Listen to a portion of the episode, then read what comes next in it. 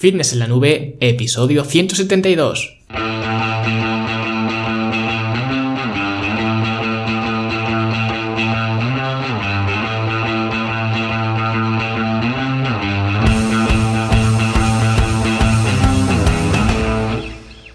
A todos un viernes más aquí a vuestro podcast A Fitness en la Nube donde hablamos de fitness, de nutrición, de entrenamiento y donde cada viernes, cada semana os traigo las técnicas, consejos, estrategias, trucos y como lo queréis llamar para que construyáis un mejor físico y tengáis un estilo de vida más activo y más saludable. Hoy vamos a hablar de un aspecto crucial si lo que buscas es mejorar eh, tu físico porque es el aspecto más eh, mental o más de actitud cuando te embarcas en un eh, proceso para mejorar tu cuerpo porque este proceso no es tan fácil o tan simple como ir al gimnasio y comer bien sino que te vas a encontrar con muchos obstáculos y de eso es precisamente de lo que vamos a hablar hoy.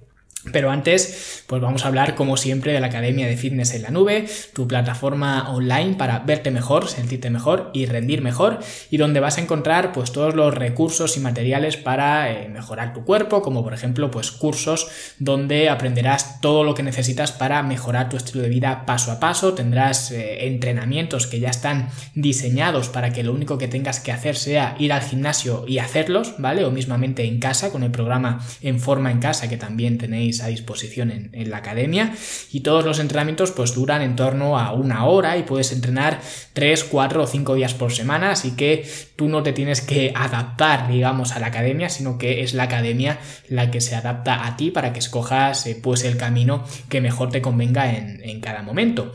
Y además de esto también eh, pues cuentas con muchas otras eh, cosas, como por ejemplo mi libro La salud empieza en la cocina, que es un libro con muchísimas recetas súper fáciles y simples de, de, preparar, pues eh, también os lo regalo dentro de la academia. Así que lo tenéis eh, todo. Y como ya sabéis, como eh, os he estado comentando estos podcasts anteriores, estamos todavía con el curso de finishers y esta vez, esta semana, os he mostrado un finisher para el eh, pectoral, para el pecho, muy explosivo. Este finisher eh, sí que os recomiendo más que lo hagáis quizás de, después de un entrenamiento de, pectoral, digamos que sería la aplicación más eh, adecuada para este finisher, donde ya pues tengáis las eh, articulaciones de los hombros y los codos eh, calientes, que haya un buen eh, flujo de sangre en la zona, porque como veréis, los que lo probéis, es un finisher bastante exigente y para el que además lo único que vamos a necesitar es una banda elástica y ya está, ¿vale? Así que echadle un vistazo, aunque sea por curiosidad, para que veáis pues una forma muy potente de rematar un entrenamiento de, de pectoral y lo tenéis en el eh, curso de finishers, lógicamente en la clase de finishers para pectoral. Y si queréis ver este finisher y todos los demás, pues solamente tenéis que ir a eh, y ahí tenéis toda la información para haceros alumnos que solamente pues cuesta 10 euros al mes, sin compromiso, sin permanencia y sin nada. Si os gusta, pues os quedáis y si no, pues os vais. Y bueno, vamos ahora a hablar de esto del aspecto mental a la hora de tomar la decisión de mejorar nuestro cuerpo, porque esto es algo muy importante y que aunque eh, yo sí que en muchos podcasts he hablado ya de este aspecto y de la importancia que tiene, generalmente no se le da ninguna importancia. Cuando alguien quiere mejorar su cuerpo, lo que hace es eh, pues ponerse a dieta y salir a andar. Y si eres un poco atrevido, pues te compras unas mallas del decathlon y en vez de andar, pues sales a correr, pero ya está.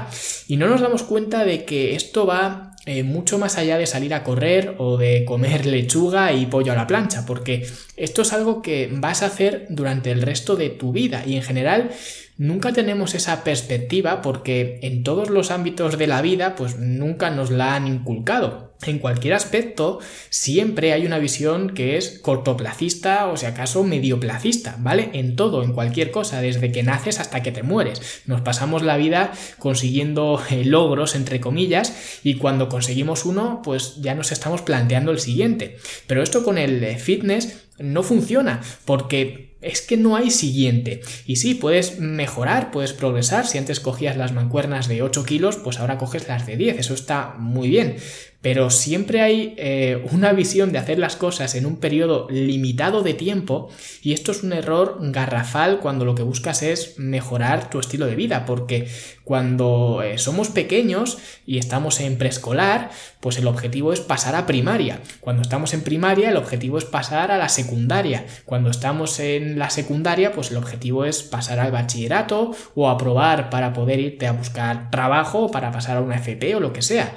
Y bueno, ya ni siquiera te hace falta aprobar, porque si no apruebas tú, pues eh, ya te aprueban los profesores, no vaya a ser que tengas que repetir curso y le entre una depresión al chaval, pero bueno, todo tiene un, eh, punto, de, un punto de referencia, ¿no? Y un, un objetivo, al final, una meta. Y cuando pasamos al bachillerato, desde el primer día ya te están diciendo que el objetivo del bachillerato es pasar a la selectividad o a la PAU o como se llame ahora, ¿no? Porque esto lo cambian cada dos por tres, con cada gobierno le cambian el nombre. Y yo recuerdo que además en segundo de bachillerato había eh, como una presión eh, infernal, una obsesión enfermiza con el tema de la selectividad. El objetivo final del curso era aprobar la selectividad, que a mí ya en ese momento ya me parecía súper injusto, porque si tienes un año bueno pero luego tienes un mal día y suspendes la selectividad, no entras a la universidad, por lo que lo que hagas en un día cuenta más que lo que hayas hecho en un año. Pero bueno, independientemente de esto, la conclusión es que eh, siempre hay un objetivo el cual queremos eh, conseguir. Por eso se nos hace tan complicado pensar que mejorar nuestro cuerpo y sentirnos mejor y más activos no tiene nada que ver con conseguir cosas, ¿vale? Es decir, no hay una línea de meta que tengas que cruzar en algún momento donde ya todo acaba. ¿Vale? Yo recuerdo eh, cuando empecé en el gimnasio tenía precisamente esta mentalidad, que bueno, yo de hecho, no sé si lo habré contado alguna vez en el podcast, yo empecé en el gimnasio de casualidad, empecé porque un amigo mío pues tenía un fuerte problema de sobrepeso, ya obesidad prácticamente, y me pidió que le acompañara porque le daba vergüenza ir a él solo. Y por eso, eh, pues fui con él, pero yo nunca me había planteado ir a un gimnasio, ni siquiera sabía dónde había gimnasios donde yo vivía. Y fui con él y me empezó a gustar y cuando empezaba a ver ciertos eh, cambios, ciertas mejoras, pues yo iba con esa mentalidad y decía, no, si yo en cuanto coja un poquito de base muscular, yo me quito de aquí. Pero al final te vas dando cuenta de que siempre hay margen de mejora, eso está claro, hasta que llega un punto que ya ni siquiera es el objetivo de mejorar el que te hace ir eh, cada día a entrenar, sino más bien el eh, cómo te sientes cuando vas. Yo cuando salgo de entrenar ahora, ¿vale? Muchos años después de, esas eh, primeras andaduras en los gimnasios, pues cuando salgo ahora de entrenar, salgo mucho mejor de lo que he entrado. Y con todos mis entrenamientos ocurre lo mismo, con todos los entrenamientos que hay en la academia, con los que hago para mis clientes, con todos los que hago siempre pasa igual. Y es una cosa que son ellos mismos, mis clientes, los que, los que me lo dicen, o los alumnos de la academia. Y yo también lo sé precisamente porque los diseño con vistas a eso, a que la persona que lo haga salga de allí y tenga ganas de volver mañana. No significa eh, que tengas que entrenar pues hecho un eh, pusilánime y sin intensidad. Al revés, eh, te sientes así de bien cuando aplicas intensidad. Si vas allí y no aplicas intensidad ni haces nada, ¿vale? Ni haces nada que suponga un reto, vas a salir del gimnasio igual que has entrado, ni mejor ni peor. Si vas allí y haces un entrenamiento de estos de supervivencia, que se publicitan ahora en eh, todos los gimnasios, pues saldrás de allí como si te hubiera pasado un tren por encima. O sea que sales peor de lo que entras. Y yo lo que busco es lo contrario, que salgas mejor de lo que entras. Pero parece que ese mensaje no es lo suficientemente potente Parece que ahora es mucho mejor salir del gimnasio a gatas, ¿vale? Hace unos meses a uno de los eh, gimnasios donde entrenaba yo hace muchos años, de hecho, eh, yo creo que fue el, el, primer gimnasio al que me apunté, al que fui con mi amigo, pues el dueño lo ha traspasado y ahora eh, hay un gimnasio de cardiobox o algo así, ¿vale? Y en la puerta te dice que con sus entrenamientos revolucionarios e innovadores puedes quemar hasta 600 calorías o algo así. Creo que eran 600, aunque tampoco lo sé exactamente, solo sé que era un número extremadamente exagerado y fantasioso, por no decir ya fraudulento, ¿vale? Pero el mensaje era ese, ven aquí que te vamos a hacer papilla. Y lo tenían en letras grandes para que se viera bien porque era su reclamo eh, publicitario. Y como ese gimnasio, muchísimos otros, de hecho la mayoría. Parece que ahora el entrenador que tenga el entrenamiento más duro de la Tierra es el más eh, inteligente y el que más clientes se merece. Y esto, bajo mi punto de vista, es un error. Un error moral del entrenador y un error de mentalidad de las personas que compran ese concepto con vistas a mejorar su cuerpo. Y hay entrenadores que están orgullosos de poseer el entrenamiento más duro de la Tierra, que por cierto así fue un poco como empezó el, CrossFit, un poco con la filosofía muy española de, no hay huevos, ¿no? Pero para mí el mejor entrenamiento del mundo no es el que te deja exhausto. ¿Qué sentido tiene hacer un acabar por los suelos y luego estar con agujetas y sin poder casi moverte hasta la semana que viene? Para mí el mejor entrenamiento del mundo es el que te permite volver al día siguiente a por más. Si no, ¿de qué me vale lo que, lo que he hecho hoy si no lo voy a repetir en un espacio breve de tiempo? Eso no es un entrenamiento, eso será como mucho hacer ejercicio, pero un entrenamiento no es, ¿vale? Lo que hacen los eh, jugadores de fútbol del Madrid, del Barça y, bueno, realmente de cualquier equipo de fútbol es entrenar. Y entrenan porque van hoy a entrenar, van mañana, van pasado, pero si voy hoy a las pistas de mi barrio a pegar unos tiros, eso no es entrenar, ¿vale? Eso es algo que me ha dado hoy por hacer, ¿vale? Y en lugar de ver una peli de Netflix, pues eh, me bajo a las pistas y con un balón y ya está. Pero eso no es entrenar. Y en muchas ocasiones es culpa de los propios entrenadores que fomentamos y alimentamos este tipo de tácticas rozando ya lo fraudulento y moralmente eh, cuestionables, ¿vale? Y esto es algo que yo de pequeño, de hecho, viví en mis eh, propias carnes. Yo recuerdo que en el chalet de unos amigos de mis padres, pues me juntaba con uno de sus hijos, que era algo mayor que yo, quizás eh, un par de años mayor o algo así, no sé ahora mismo cuántos años tendríamos, quizá 12 o 13 años o incluso menos, no sé. Y su padre nos veía por allí nadar en su piscina y pensaba pues que nadábamos bastante bien para la edad que teníamos y nos preguntó que si queríamos eh, apuntarnos al, club de natación. Y yo la verdad eh, no tenía muchas ganas, pero mi amigo dijo que sí y yo también pues dije que sí, por lo menos por, por probar, ¿no?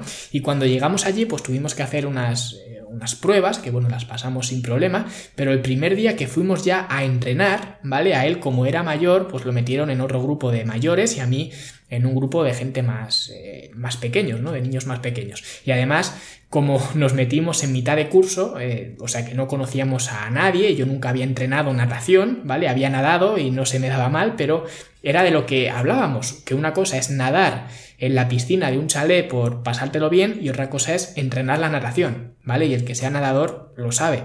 Pero yo en aquel entonces pues no lo sabía, ¿vale? Entonces el entrenador empezó a mandarnos eh, largos y los primeros largos eh, sí que los aguanté bien, pero a medida que me cansaba, porque lógicamente yo no estaba acostumbrado a hacer ese tipo de, de, esfuerzos ni esos entrenamientos, pues cada vez yo me iba retrasando más con respecto a, los otros niños, a mis compañeros, ¿no? Y llegaba un punto en el que me cansaba más aún porque cuando yo terminaba el largo, los demás ya habían descansado y estaban volviendo, así que yo no podía ni siquiera descansar, entonces me cansaba mucho más. Y os estoy contando esto porque yo recuerdo ese momento como el peor de toda mi vida en cuanto a la relación con la, con la actividad física, lo pasé muy mal y recuerdo que el entrenador no hizo nada al respecto, él se limitó a marcar su entrenamiento y ya está.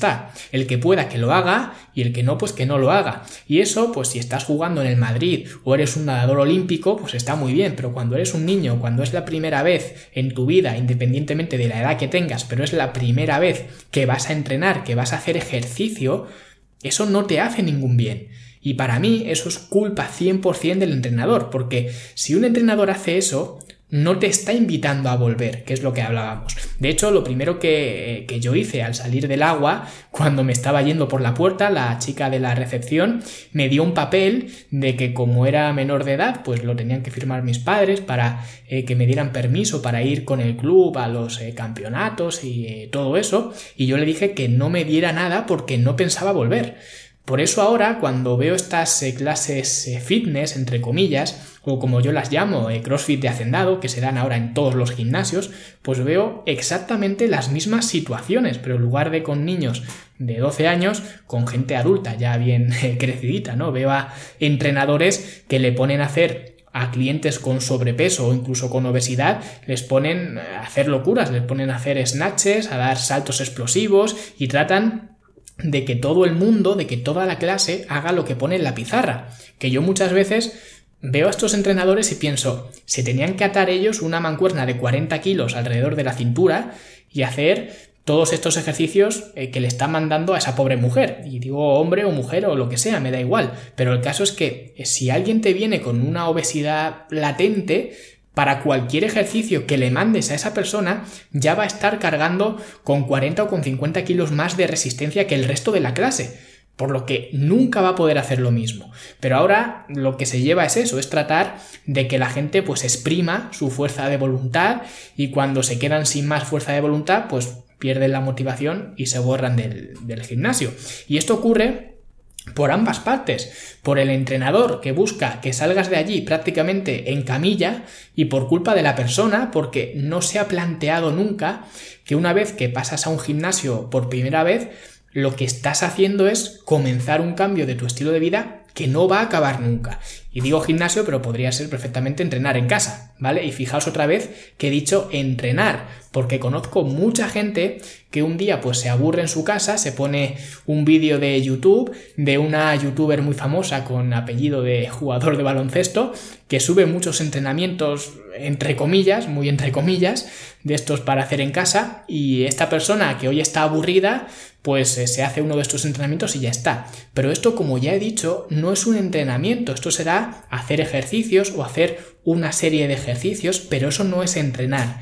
Y esto precisamente es eh, lo que trato de representar pues prácticamente en cada página del libro de entrenar para ganar, que hay que distinguir entre ir a un gimnasio y entrenar. Y para eso, cambiar la mentalidad eh, cortoplacista es algo estrictamente necesario, porque no tienes que pensar ni en el corto plazo, ni en el medio plazo y ni siquiera en el largo plazo, ¿vale? Es como eh, lavarse los dientes, tú te lavas los dientes pero no estás pensando, eh, ah, bueno, voy a estar cuatro semanas lavándome los dientes y cuando ya los tenga blancos me los dejo de lavar. Y ni siquiera estás pensando, bueno, pues eh, si me lavo los dientes cada día durante cinco años, pues ya tendré la boca muy muy sana y podré dejar de lavármelos. Tampoco haces eso. Lavarte los dientes es algo que haces sin fechas en la cabeza, incluso sin resultados en la cabeza. No estás midiendo el blanco de los dientes cada semana a ver si los tienes más blancos que la semana anterior. Es algo que haces y punto, ¿vale? Y que lo vas a hacer durante el resto de tu vida. Pues esto es igual. Tanto el entrenamiento como la alimentación, como una correcta higiene del sueño, todo esto son factores que te van a acompañar siempre, no es algo que vayas a hacer durante un tiempo limitado. Y si esa es la mentalidad que tienes, que piensas que vas a ir al gimnasio para ponerte divino o divina para la playa y ya está, te estás equivocando porque por muy bien que te puedas poner para ir a la playa, si entras con esa mentalidad ya estás perdiendo nada más empezar. Y además creo que en este tipo de cosas los entrenadores deberíamos aportar un mensaje claro y un mensaje unísono. Por eso me cabreo tanto cuando veo estas lamentables estrategias de, marketing para intentar eh, captar clientes por parte de, de, algunos entrenadores. Porque una cosa es que cada entrenador tenga sus métodos, sus creencias, sus sistemas, pero otra cosa es que haya entrenadores cuyo método sea sálvese quien pueda, ¿vale? Porque creo que en este aspecto todos deberíamos coincidir y todos deberíamos explicar a nuestros clientes y hacerles ver que esto no es cuestión de 12 semanas o de 8 o de 16, que esto es un estilo de vida que no va a acabar nunca y que siempre vas a repetir lo mismo una y otra vez. Es como lavarse los dientes una vez más.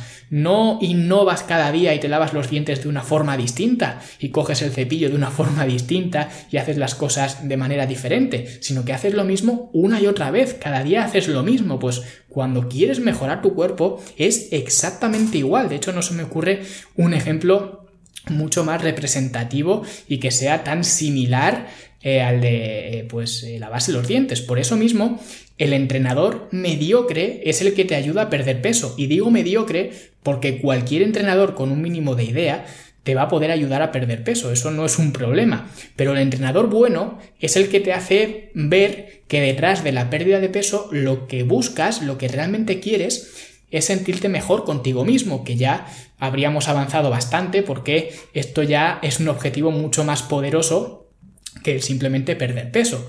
Y luego ya tendríamos al entrenador, eh, vamos a llamarlo pragmático, que es el que te enseña a ver que en realidad es al revés de lo que te enseña el entrenador bueno, que lo primero que tienes que hacer es sentirte bien contigo mismo y luego podrás perder peso, pero no al revés, porque esto es como el burro y la zanahoria. Si la zanahoria es sentirte bien con tu cuerpo, nunca la vas a alcanzar. Y además, siempre tendrá que haber una zanahoria para que te muevas. Y eso es justo lo contrario de lo que estoy contando hoy aquí, que el burro se tiene que mover por sí mismo, no porque haya una zanahoria. Es como eh, los novios que cuando se van a casar, pues se apuntan a aprender bachata o aprender vals o lo que sea, ¿no? Para hacer ese baile nupcial y luego se casan y ya no pisan más por la clase. Pues esto es lo que yo no quiero que os ocurra a vosotros, porque esta sociedad está montada así, en obtener eh, continuos logros y en fijar metas y objetivos y algunas personas, además sin escrúpulos, incluyendo algunos entrenadores, por supuesto, pues se aprovechan de eso para vender sus eh, productos, sus servicios, así que hay que tener bastante cuidado. Y bueno, creo que lo vamos a dejar aquí. Por hoy creo que ha sido bastante. Espero que os haya resultado interesante esta eh, reflexión y que la apliquéis porque de verdad es muy importante y puede ser el factor decisivo que te ayude o que te impida verte mejor en el espejo, no solo para un rato, sino para siempre. Y nada, como siempre, pues un abrazo a todos, muchas gracias por vuestros me gusta y comentarios en iBox, vuestras valoraciones de 5 estrellas en iTunes, que por cierto estamos ya a tiro de piedra de las 100 eh, valoraciones, así que si me escucháis desde iTunes, si tenéis un iPhone o un iPad o cualquier dispositivo de, Apple, pues eh, dadme por favor esa valoración de 5 estrellas si es que os gustan estos eh, episodios y ya mismo nos plantamos en, las tres cifras de, de valoraciones. También muchas gracias, por supuesto, por escucharme en Spotify, que me consta que mucha gente me escucha desde allí, y por todo en general. Y nosotros, eh, pues como siempre, nos escuchamos el viernes que viene. Hasta luego.